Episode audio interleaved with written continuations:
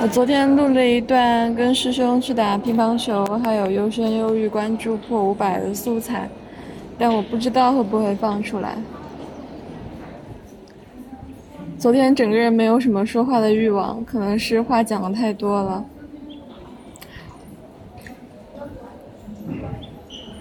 我总是跟恰在探讨那种问题，就是为什么你整个人不饿，就是有时候你很饱，但是你还是会一直吃，就就好像是一种焦虑。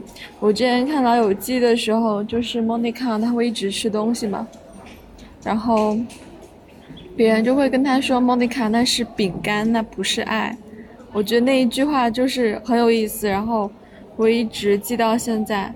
我知道有一些关于这个明明不饿但是想吃东西的这种解释，就第一种解释就是建立一种非常单纯的关系，就是当你在吃东西的时候，这个世界就只剩下了你跟食物之间的关系，这种关系是非常的单纯的，它没有像你跟其他事物或者跟其他人之间的关系那样子会有压力。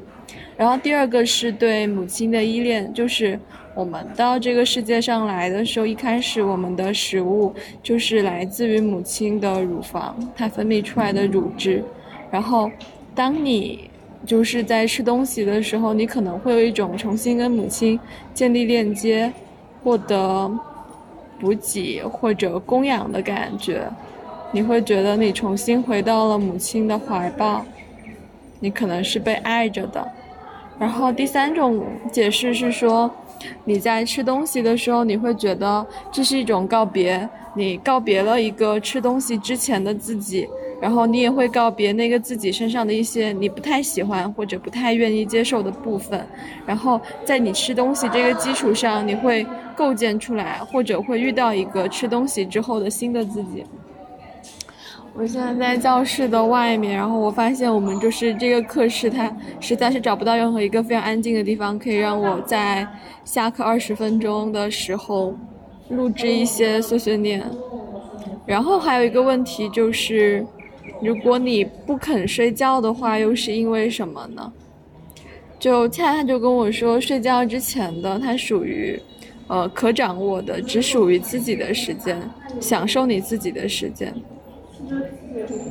而且，人们更喜欢熬夜而不是早起，是因为人们处理完事情之后就可以休息了。但是，如果你早起的话，你处理完事情之后又是新的事情。我觉得很有道理。李松蔚有一篇文章说，呃，晚睡是他自己对生活本身的叛逆。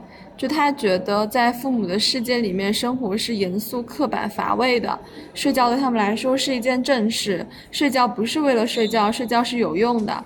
早睡早起可以身体健康，可以长得好，可以记忆力好，可以聪明，可以有干劲，可以效率高。所以，他觉得说，这是因为他们生活在一个物质很匮乏的时代。然后，一个人认为生活很危险的时候，他就会用规则去保护自己。但我觉得那一篇文章没有很戳到我，就是他把日出而作和日落而息解释为一种，在，呃，食物匮乏环境里的重要的求生策略，而且觉得这种规律的规律的起居是为了维持某一种恒定感，就好像是等着孩子一天天长大，或者等着麦子成熟。但我觉得那篇文章就没有给我那种安抚或者启发，因为我经常就是会那种焦虑性熬夜，就是会有些睡眠焦虑。我之前还跟山青说，我感觉可能是缺爱，然后山青就说，我觉得你是最不缺爱的人。但是怎么呢？就就那天晚上就聊天。而且我熬夜之后是会有比较强的身体反应的，就是我的心口会痛。就我在高中的时候熬夜的话，就是很容易心律不齐。我当时觉得那是熬夜，因为我觉得我学校让我们睡得太晚了，然后早上让我们起得太早了。但我后来发现，就是跟我自由的大学生活相比，那种生活是非常规律的，那个睡眠时间是非常充足的。就我现在是，我每天都要早八。然后你就是七点多你会起床嘛，但是你到一点多的时候你会觉得哎还挺早的，就是这种感觉，就是你觉得你今晚要十一点睡觉，基本上是做不到。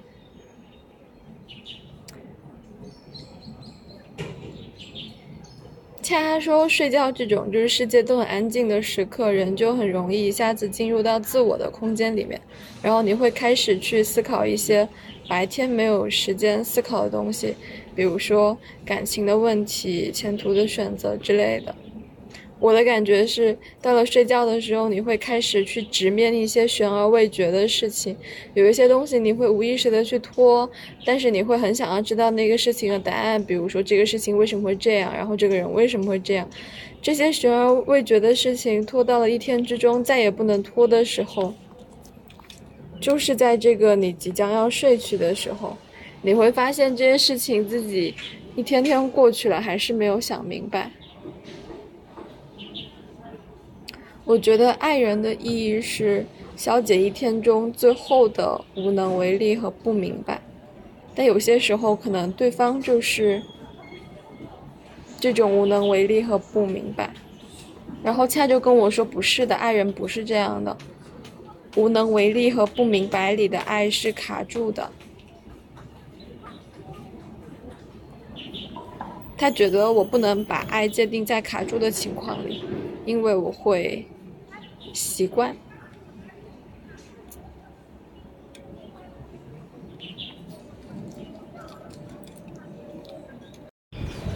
因为我们今天就是在看那个笛卡尔哲学，然后我同学就上课的时候他想不明白，然后他问我为什么我怀疑这件事情，他是。不能怀疑的。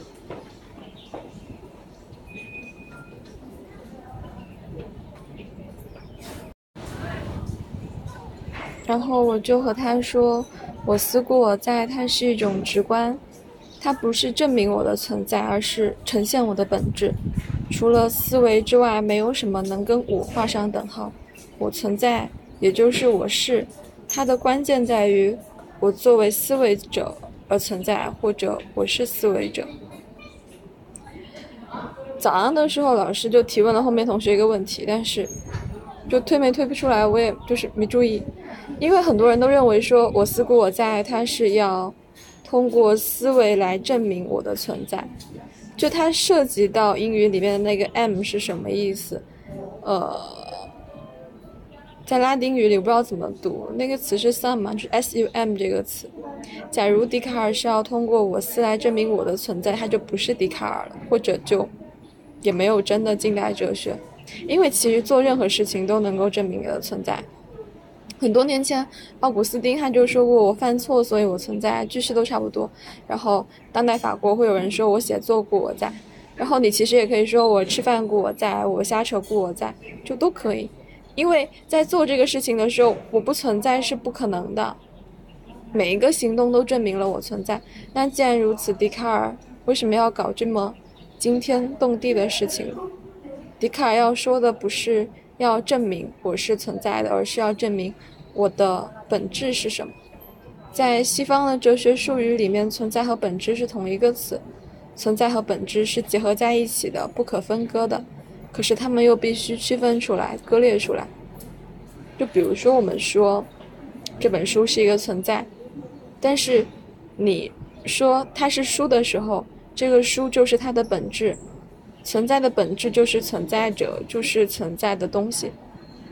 它是什么东西？或者当你说它是什么东西的时候，就是它的本质。存在者是一本书，我们不用问它是不是存在。所以，我存在好像没有什么好说的，因为他用什么很多方式都可以证明。但是要证明我为什么是我，就是我的本质是什么。这个就是笛卡尔通过那些很冗长的话语去证明了，思维是我的本质，其他的不是我的本质。吃饭、写作都不是我的本质，就我可以不吃饭，我可以吃面。我可以不写作，我可以录电台。总之，所有的东西都可以不，唯独这个思维它不能不是。我可以没有手脚，没有身体，但是如果你设想我没有思维，这就是一个矛盾。缺乏思维是不可想象的、不可接受的，所以证明了思维是我最根本的东西。我存在意思是我作为思考者、思想者存在，除了思想者，其他都不能表述我呈现出来的东西。而且这不是一个推论，因为这里有一个故。笛卡尔为了避免误解，后来把这个故取消了。所谓的推论就是它要有大前提、小前提和结论。但如果这是一个推论，这就跟他前面的做法是互相矛盾的，因为笛卡尔他连二加三等于五他会他都会怀疑，他会去相信三段论的可靠性？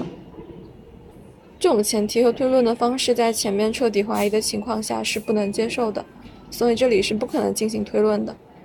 这是一个探寻的过程，我的本质就是思维。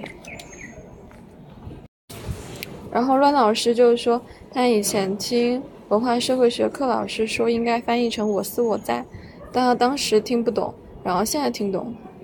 就其实如果你用这个“故”，它就变成了大前提是一切思维者的东西都存在，然后小前提就是我思维者，所以结论就是所以我存在。但是它，它并不是个推论。我最近对一本书很感兴趣，但我还没有怎么看，就是斯宾诺莎的《知性改进论》，就好像在那本书里面，他坦诚了自己的心路历程，去讲他自己到底是怎么走到哲学的道路上。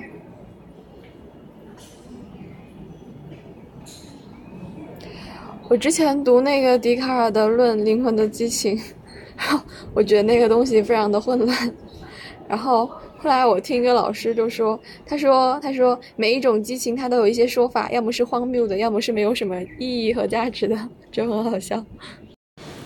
差不多要上课了，我先回去了。